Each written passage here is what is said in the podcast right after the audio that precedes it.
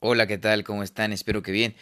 Hoy vamos a continuar con el libro Las 48 leyes del poder y me cuesta ya continuarlo porque no quisiera que se acabara este recorrido, no quisiera que se acabara y que, concluyera porque he conocido muchas personas, los he conocido ustedes y que hemos estado leyendo juntos, adentrándonos a este mundo de letras y bueno, simplemente queda decir gracias, gracias y también gracias a Joel Diamante por escribirme y créeme que esas palabras llenan el alma. Samuel Rivera por estar al pendiente, por ir con nosotros de la mano leyendo, leyendo y no perdiéndose ningún capítulo también para Saúl Durón. De verdad, muchísimas gracias a todos aquellos que me escriben. Alex Hernández, gracias, gracias infinitas. Goyo Stark, Raquel Abonce, Ulises Espinosa, Adriana Martínez, muchísimas gracias, de verdad. Gracias, gracias por estar aquí. Y bueno, sin más que decir, vamos a continuar con la segunda parte de la ley número 44, así que nos relajamos o cerramos los ojitos y nos dejamos llevar hacia este mundo de letras.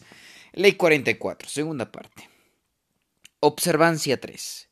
En 1652, la baronesa Mancini, recientemente viuda, trasladó su familia de Roma a París, donde podía contar con la influencia y la protección de su hermano, el cardenal Mazarini, primer ministro de Francia. De las cinco hijas de la baronesa, cuatro embelezaron a la corte con su belleza y su vivacidad. Esas encantadoras sobrinas del cardenal Mazarín, conocidas luego como las Mazarinetes, pronto fueron invitadas a todas las funciones importantes de la corte. Una de las hijas de la baronesa, María Mancini, no gozó de la misma fortuna, porque carecía de la belleza y la gracia de sus hermanas, quienes, junto con la madre e incluso al cardenal Mazarín, llegaron a rechazarla, pues sentían que arruinaba la imagen familiar.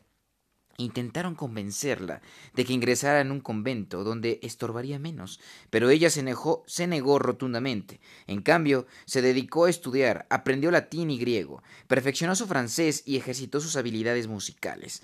En las raras ocasiones en que la familia le permitía participar en alguna actividad de la corte, practicaba el arte de saber escuchar y evaluar a la gente según sus debilidades y deseos ocultos. Cuando por fin la presentaron al futuro rey Luis XIV en 1557, Luis tenía 17 años y ella 18, María decidió, para desafiar a su familia y a su tío, conseguir que el joven se enamorara de ella. Aunque parecía una empresa muy improbable para una muchacha tan poco agraciada, María estudió con detenimiento al futuro rey. Observó que la frivolidad de sus hermanas no le agradaba y detestaba las intrigas y la mezquina politiquería que se desarrollaba a su alrededor. Vio que tenía una naturaleza romántica e idealista. Leía novelas de aventuras, insistía en marchar al frente de sus ejércitos y alimentaba grandes ideales y una marcada pasión por la gloria. La corte no satisfacía tales fantasías. Era un mundo banal y superficial que lo aburría. María vio que la clave para conquistar el corazón de Luis residía en construir un espejo que reflejara sus fantasías y sus juveniles ansias de gloria y romance. Como primer paso, la muchacha se consagró a leer novelas románticas, poemas y obras de teatro. Cuando Luis comenzó a, conversar con ella, descubrió con alegría que María hablaba, de aquellas cosas que a él le interesaban, no de la última moda ni el más reciente chisme de la corte sino de amor cortesano, las hazañas de los grandes caballeros, la nobleza de los reyes y héroes del pasado. María alimentó la sed de gloria de Luis creando la imagen de un rey augusto y superior en, en que él podía aspirar a convertirse. Incentivaba la imaginación del joven. Como el futuro rey Sol pasaba más y más tiempo en compañía de María, al fin se tornó evidente que se había enamorado de la mujer más improbable de toda la corte.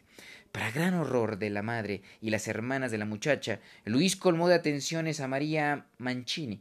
La llevaba con él en sus en sus campañas militares y la, y la ubicaba donde ella pudiera observarlo cuando marchaba a la batalla. Incluso le prometió casarse con ella y convertirla en reina de Francia. Mazarín, sin embargo, jamás permitiría que el rey se casara con su sobrina, una mujer que no podría ofrecer a Francia ningún tipo de alianza real o diplomática. Luis debía casarse con una princesa de España o de Austria. En 1658 el joven cedió a esas presiones y rompió con la primera relación romántica de su vida. Lo hizo con gran pena y al final de su vida reconoció que nunca había amado a nadie tanto como María Mancini. Interpretación. María Mancini llevó adelante a la perfección el juego de la seducción. Primero dio un paso atrás, para estudiar mejor a su presa. La seducción suele fracasar si se obvia ese primer paso, por exceso de agresividad. El primer movimiento debe de ser siempre una retirada. Al estudiar al rey desde lejos, María vio que era lo que lo diferenciaba de los demás. Los altos ideales, la naturaleza romántica, el arrogante desdén por las políticas mezquinas. El siguiente paso de María consistió en transformarse en un espejo de los sueños ocultos de Luis y permitirle vislumbrar lo que él podía llegar a ser, un rey semejante a un dios. Ese espejo cumplía varias funciones al satisfacer el ego de Luis ofreciéndole un doble en el que podía verse a sí mismo, también le hacía sentir que María existía solo para él, rodeado de una jauría de cortesanos intrigantes, centrados solo en sus propios intereses, no podía dejar de conmoverse ante la devota atención de María. Por último, el espejo de María le presentaba un ideal al que podía aspirar, el noble caballero de la corte medieval. Para un alma tan romántica y ambiciosa como la suya, nada resultaba más embriagador que tener a su lado a alguien que idealizaba su imagen. De hecho, fue María Mancini quien creó la imagen del Rey Sol. Más adelante Luis reconoció el papel fundamental que ella había desempeñado en la construcción de la radiante imagen personal del soberano. Este es el poder del espejo del seductor, al reproducir los gustos e ideales del objeto refleja la atención que usted presta a la psicología del otro, atención que resulta más seductora que cualquier persecución agresiva. Descubra qué es lo que le caracteriza a la otra persona y luego muéstrele el espejo que refleje y destaque esas características, alimente las fantasías de poder y grandeza de los demás, reflejando sus ideales y sucumbirán ante usted. Observancia 4. En 1538, tras la muerte de su madre, Elena, el futuro zar Iván IV o Iván el Terrible de Rusia, que en ese momento contaba ocho años de edad quedó huérfano. Durante los cinco años siguientes fue pasivo espectador de los abusos de la clase principesca, los boyardos que aterrorizaban al país. De tanto en tanto, para burlarse del joven le hacían poner la corona y sostener el cetro, y lo sentaban en el trono. Los pies del niño ni siquiera llegaban al suelo y los boyardos se mofaban de él. Lo levantaban en vilo y lo pasaban de brazo en brazo, haciéndolo sentirse por entero impotente. A los trece años de edad, Iván, en un golpe audaz, asesinó al líder boyardo y ascendió al trono. Durante las décadas que siguieron luchó por someter al poder de los boyardos, pero estos seguían desafiándolo. Para 1575, sus esfuerzos por transformar Rusia y derrotar a sus enemigos lo habían agotado. Entretanto, sus súbditos se quejaban amargamente de las interminables guerras, la policía secreta y los boyardos opresores a quienes nadie ponía coto. Los propios ministros del zar comenzaron a cuestionar sus medidas, hasta que Iván, harto, abandonó temporariamente el trono en 1564. Con ello obligó a sus súbditos a rogarle que asumiera de nuevo el poder. Entonces llevó un paso más adelante su estrategia y abdicó. En su reemplazo designó a uno de sus generales, Simeón Bukbalatovich, quien ascendió al trono, pero aunque se había convertido recientemente al cristianismo, Simeón era tártaro de nacimiento y su entronización fue interpretada como un insulto por los súbditos de Iván, quienes consideraban inferiores e infieles a los tártaros. No obstante, Iván ordenó que todos los rusos, incluidos los boyardos, juraran obediencia al nuevo gobernante. Mientras Simeón habitaba en el Kremlin, Iván vivía en una humilde casa de las afueras de Moscú. A veces visitaba el palacio, se inclinaba ante el trono, se sentaba entre los boyardos y con humildad solicitaba favores a Simeón. Con el tiempo se tornó evidente que Simeón era una suerte de doble zar. Vestía como Iván y actuaba como Iván, pero no poseía verdadero poder, ya que nadie le obedecía. Los boyardos de la corte tenían edad suficiente para recordar cómo se habían burlado de Iván cuando era niño sentándolo en el trono y comprendiendo la relación. Ellos habían hecho sentir a Iván que era débil aspirante al trono y ahora él reflejaba esa actitud al colocar al mando del país a otro débil aspirante al trono elegido por él. Durante dos años Iván sostuvo al espejo de Simeón ante el pueblo ruso. El espejo decía Las quejas y la desobediencia de ustedes me convirtieron en un zar sin poder real, así que voy a mostrarles a un zar sin poder real. Me han tratado en forma respetuosa y ahora yo haré lo mismo con ustedes convirtiendo a Rusia en el asir del mundo. En 1577, en nombre del pueblo ruso, los arrepentidos boyardos rogaron a Iván que volviera a ocupar el trono y él lo hizo. Vivió como zar hasta su muerte en 1584 y las conspiraciones, las quejas y las intrigas desaparecieron junto con Simeón. Interpretación. En 1564, después de amenazar con su abdicación, se otorgaron a Iván poderes absolutos. Pero esos poderes absolutos fueron debilitándose poco a poco a medida que cada sector de la sociedad, los boyardos, la iglesia, el gobierno, exigía mayor control e influencia. Las guerras extranjeras agotaron al país, las rencillas internas aumentaron y los intentos de Iván de poner freno a todo aquello fueron objeto de burla. Rusia se había convertido en una especie de caótica aula escolar donde los alumnos se reían del maestro. Si éste levantaba la voz o se quejaba, solo encontraba mayor resistencia. Era necesario darles una lección. Simeón Bukbalatovich fue el espejo que Iván usó para ello. Al cabo de dos años, durante los cuales el trono había sido objeto del ridículo, el pueblo ruso aprendió la lección. Querían que el zar regresara y le concedieron toda la, dignidad y el respeto que tal posesión debería siempre haber merecido. Durante el resto de su reinado, Rusia e Iván se llevaron muy bien. Comprenda, la gente se limita a sus propias experiencias. Cuando usted se queja de alguna actitud insensible por parte de los demás, quizá estos parezca entender, pero en el fondo las quejas no les llegan y hasta las tornan más resistentes aún. El objetivo del poder es siempre el de bajar la resistencia que oponen los demás. Para eso, usted necesita recurrir a ciertas estrategias, una de las cuales es la de darles una lección. En lugar de pronunciar grandes arengas, cree una especie de espejo del comportamiento de los otros. Con ello los pone ante dos opciones. Pueden ignorarlo o pueden reflexionar sobre sus propias actitudes. Y aunque lo ignoren, usted habrá sembrado en, en, el consciente del otro una semilla que con el tiempo germinará y echará raíces. Cuando usted refleje comportamientos ajenos, no tema agregar un toque caricaturesco y exagerado como hizo Iván al poner a un tártaro en el trono. Es esa pizca de condimento que abre los ojos del otro y le permite ver lo ridículo de sus acciones. Observancia 5. El doctor Milton Erickson, pionero de la psicoterapia estratégica, a menudo educaba a sus pacientes de manera eficaz pero indirecta, creando una especie de efecto espejo. Mediante la aplicación de analogías, hacía que sus pacientes descubrieran la verdad por sí mismos, con lo cual lograba superar la resistencia al cambio. Por ejemplo, cuando el doctor Eriksen atendía a un matrimonio que se quejaba de problemas sexuales, solía comprobar que la tradición psicoterapéutica de la confrontación directa no hacía más que aumentar la resistencia de los cónyuges y agudizar sus diferencias. En cambio, Erikson optaba por desviar la atención de marido y mujer hacia otros temas, a veces banales, con el objetivo de encontrar una analogía para el conflicto sexual.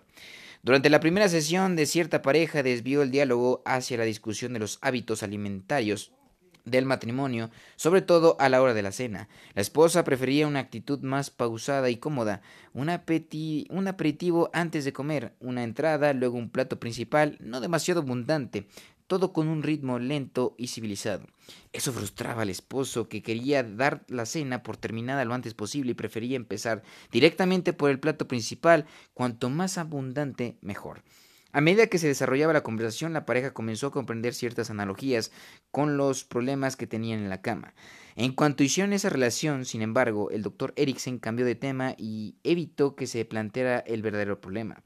La pareja pensó que Eriksen solo trataba de conocerlos mejor y que abordaría el problema central en el siguiente encuentro. Pero al final de la primera sesión, Eriksen les indicó que dejarán pasar unos días y entonces preparar una cena que combinara las preferencias de cada uno. La esposa disfrutaría de una cena prolongada durante la cual pudiera dialogar y vincularse con el marido, y el esposo disfrutaría de los platos abundantes que preferiría. Sin darse cuenta que actuaban bajo la sutil guía del terapeuta, la pareja ingresaría en un espejo de su problema, y en el espejo podrían resolver sus problemas por sí mismos. Al concluir la velada tal como el doctor había esperado, reflejando en la cama la mejorada dinámica de la cena. Al tratar problemas más serios, como el mundo de fantasía construido por un paciente esquizofrénico, el doctor Eriksen siempre intentaba entrar en el espejo del paciente, para trabajar desde adentro. En cierta oportunidad trató con un paciente de una clínica que creía ser Jesucristo. Se envolvía en sábanas, hablaba con parábolas delirantes y bombardeaba al personal y a los pacientes con interminables discursos del proselitismo cristiano. Ninguna terapia o droga surtía efecto alguno, hasta que un día el doctor Eriksen abordó al joven y le dijo Tengo entendido que usted tiene experiencia como carpintero. Como era Jesucristo, el paciente debió responder que sí tenía tal experiencia y que y de inmediato Eriksen lo puso a trabajar en la construcción de bibliotecas y otros elementos de utilidad, permitiéndole usar su, su atuendo de Jesús. Durante las semanas siguientes, mientras trabajaba en esos proyectos, la mente del paciente se concentró menos en las fantasías de ser Jesús y más en el trabajo. A medida que las tareas de carpintería cobraban proponderancia, fue produciéndose un cambio psíquico. Si bien las fantasías religiosas no desaparecieron, retrocedieron a un segundo plano y así el joven pudo funcionar normalmente en la sociedad. Interpretación.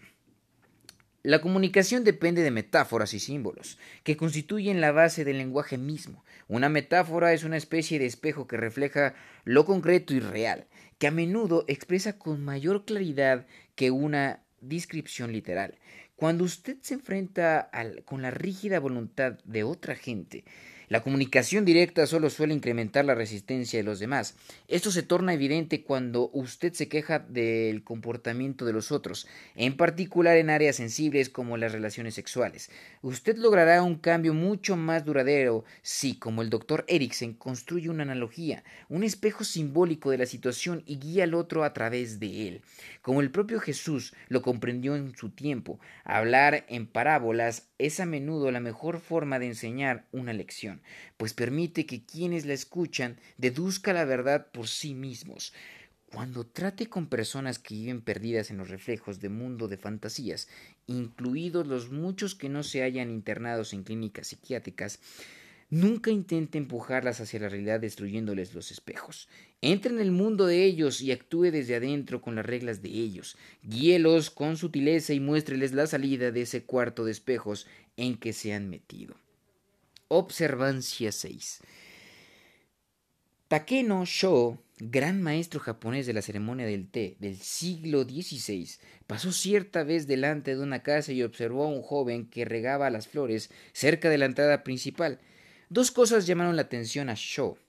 Primera, la gracia con que el hombre realizaba la tarea. Segunda, una hermosa rosa de Sharon que había florecido en aquel jardín. Sho se detuvo y se presentó al joven cuyo nombre era Sen, Sen no Rikyu. Sho deseaba quedarse, pero no pero como tenía un compromiso previo, debió partir deprisa. Antes de irse, sin embargo, Rikyu lo invitó a tomar el té con él a la mañana siguiente. Sho aceptó con agrado. Cuando Sho abrió la puerta del jardín al día siguiente, observó con horror que no quedaba allí una sola flor. Por sobre todo había ido a ver la flor de la rosa de Sharon, que no había podido apreciar al día anterior. Desilusionado, se dispuso a partir, pero en la puerta se detuvo y decidió entrar en la sala de té de Sen no Rikyu. En cuanto entró, se detuvo, atónito. Delante de él, colgando del techo, había un bello florero, y en él había una sola rosa de Sharon, la más bella del jardín.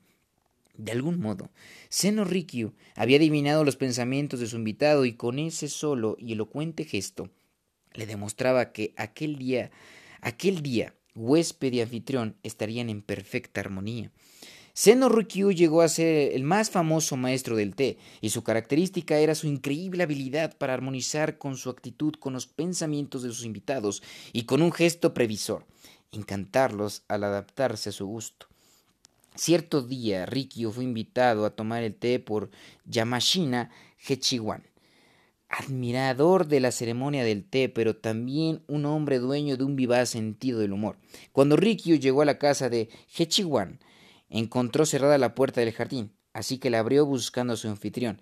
Del otro lado del portón vio que alguien había cavado un foso y luego lo había cubierto con una lona y tierra. Al comprender que Hechiwan había planeado una broma, le siguió la corriente, pasó por encima del pozo y se embarró las ropas. En apariencia horrorizado, Hechiwan salió corriendo de la casa y condujo a Rikyu a un baño que por alguna razón inexplicable ya estaba preparado. Después de bañarse, Rikyu compartió con Hechiwan la ceremonia de té, que ambos disfrutaron mucho, riéndose del accidente. Más tarde, Seno Rikyu explicó a un amigo que había oído hablar de las bromas pesadas que solía gastar Hechiwan. Pero dado que el objetivo es siempre adecuarse a los deseos del anfitrión, caí en el pozo adrede con lo cual quedó asegurado el éxito del encuentro. La ceremonia del té no es en absoluto simple obsequiosidad, pero no hay té donde no haya plena armonía entre invitado y anfitrión.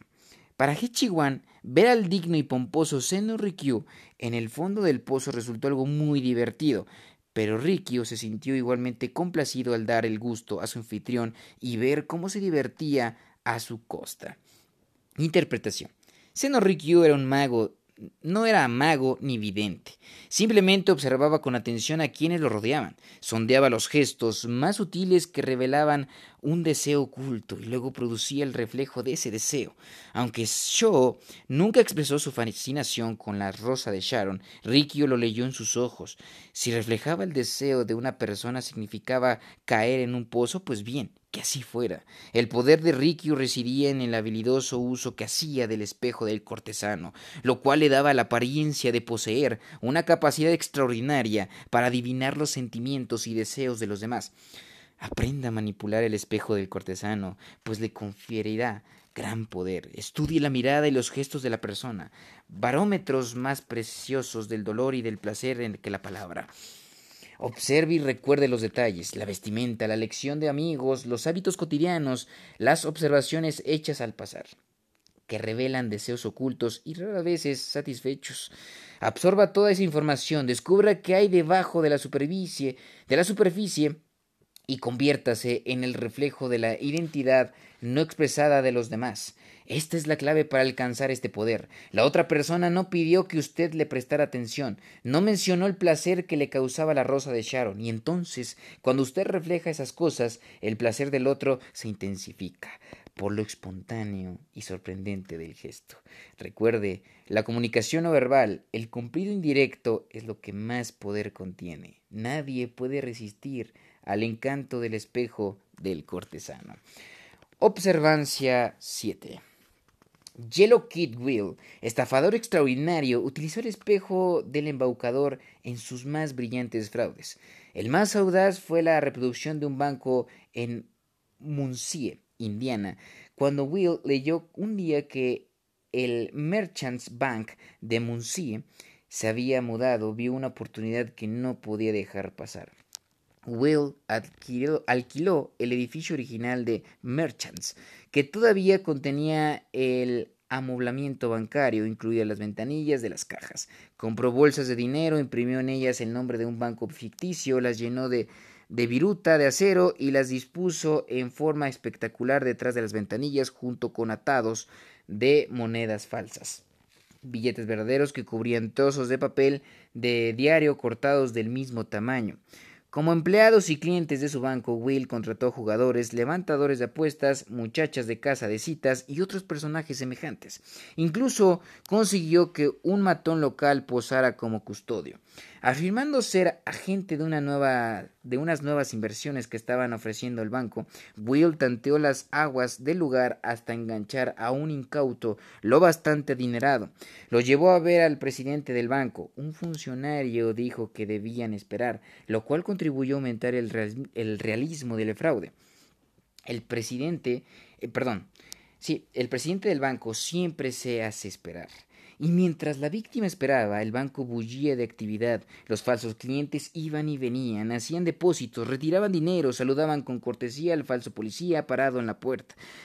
Convencida por tan perfecta imitación de la realidad, la, víctima depositó cincuenta mil dólares en el ficticio banco sin el menor atisbo de duda. A través de los años, Will repitió fraudes similares con, una, con un club náutico abandonado, una agencia de bolsa desocupada, una oficina inmobiliaria que se había mudado, un club de juego totalmente realista. Interpretación. El reflejo de la realidad encierra un inmenso poder de engaño. El uniforme adecuado, el acento correcto, los decorados apropiados hacen que el fraude resulte difícil de detectar, porque se entrelaza con la simulación de la realidad. La gente tiene un inmenso deseo y una profunda necesidad de creer, y su primer impulso es confiar en una fachada bien armada y confundirla con la realidad. Después de todo, no podemos ir por la vida dudando de la autenticidad de todo cuanto veamos. Sería demasiado agotador. Por lo general aceptamos como ciertas las apariencias y usted puede hacer buen uso de esa crutualidad.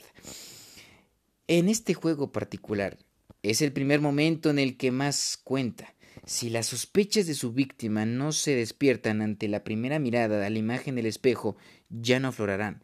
Una vez que el otro entra en el cuarto de los espejos, le resultará imposible distinguir entre lo real y lo ficticio, y será muy fácil engañarla. Recuerde, estudie las fachadas de este mundo y aprenda a reflejarlas en sus hábitos, modales y su vestimenta. Como una planta carnívora, para los incautos insectos usted no será distinto de todas las demás plantas del campo. Advertencia. Cuídese de las situaciones que son solo reflejos. Los espejos contienen gran poder, pero también peligrosos peligrosos escollos, incluso la situación reflejada. Una situación que parece reflejar otra previa, sobre todo en forma y aspecto superficial. A menudo podrá caer en una situación semejante sin comprenderla por completo, mientras que quienes lo rodean la comprenden muy bien y comparan tanto a la situación como a usted con lo que ha sucedido antes. La mayoría de las veces usted sale perdiendo en la comparación o bien parece más débil que quien ocupaba antes su posición o termina contaminado por asociaciones desagradables que esa persona ha dejado detrás de sí. En 1864 el compositor Richard Wagner se mudó a Múnich, apellido de Luis II, conocido como el Rey Cisne o el Rey Loco de, Baviera. Luis era uno de los admiradores más entusiastas de Wagner y el más generoso de sus mecenas. La fuerza de ese apoyo real se le subió a Wagner a la cabeza. Una vez establecido en Múnich la protección, bajo la protección del rey, decía y hacía lo que se le venía en ganas. Wagner se mudó a una lujosa mansión que le compró el rey. Se hallaba muy cerca de la que había sido la casa de Lola Montes, la famosa cortesana que había conducido al abuelo de Luis II a una crisis que al fin lo obligó a abdicar. Cuando le advirtieron que podía verse perjudicado por esa asociación, Wagner dijo con altanería yo no soy ninguna Lola Montes. Muy pronto, sin embargo, los ciudadanos de Múnich comenzaron a mostrar disgusto por los favores y el dinero que el rey derrochaba en Wagner, y lo apodaron la segunda Lola o Lolote.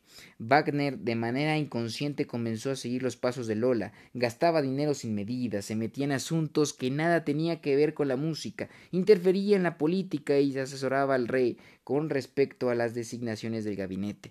Por otra parte, el afecto de Luis por Wagner parecía demasiado intenso y poco digno de un monarca, lo mismo que el amor de su abuelo por Lola Montes. Al cabo de un tiempo, los ministros escribieron una carta al soberano. Su Majestad, se encuentra en una encrucijada. Debe elegir entre el amor y el respeto de su leal pueblo y la amistad de Richard Wagner. En diciembre de 1865, Luis pidió cortésmente a su amigo que abandonara Múnich y no regresara nunca. Wagner, sin darse cuenta, se había ubicado en el reflejo de la imagen de Lola Montes. Una vez allí, todo cuanto hacía evocaba en los pragmáticos bávaros el recuerdo de aquella espantosa mujer, y Wagner no pudo evitarlo. Rehuya estos efectos asociativos como la peste.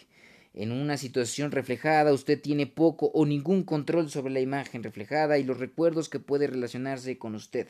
Cualquier situación que usted no controle es peligrosa incluso si la persona o el hecho con que lo asocian tiene connotaciones positivas.